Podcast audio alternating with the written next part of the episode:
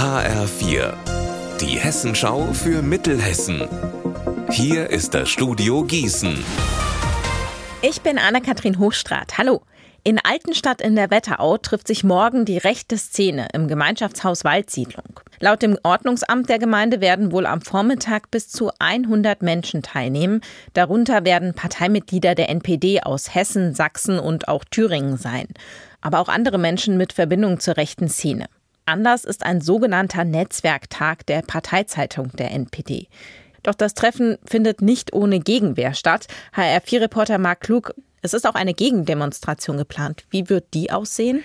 Bis zu 200 Menschen wollen sich morgen um Viertel nach elf vor dem Gemeinschaftshaus versammeln. Polizei und Ordnungsamt werden ebenfalls anwesend sein und dafür sorgen, dass es keine Zwischenfälle gibt. Das Treffen angemeldet hat der hessische Vorsitzende der MPD, Stefan Jaktsch.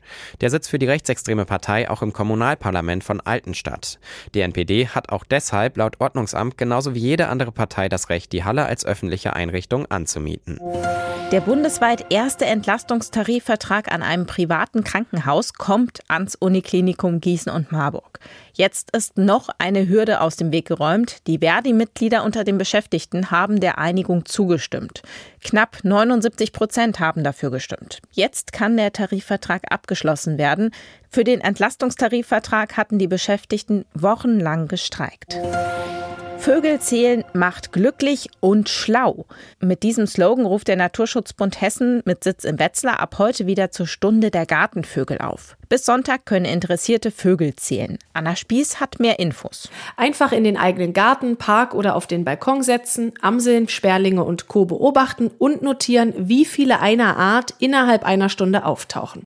Die Ergebnisse können dann online oder direkt beim NABU per Telefon gemeldet werden. Durch die Zahlen kann der Naturschutzbund Trends für den Siedlungsraum der Vögel ablesen und wissenschaftlich auswerten.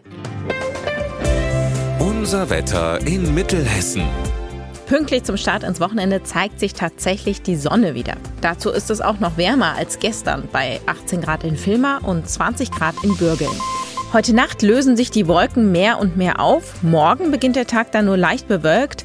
Später kann es dann aber wieder regnen. Temperaturmäßig bleibt es so wie heute.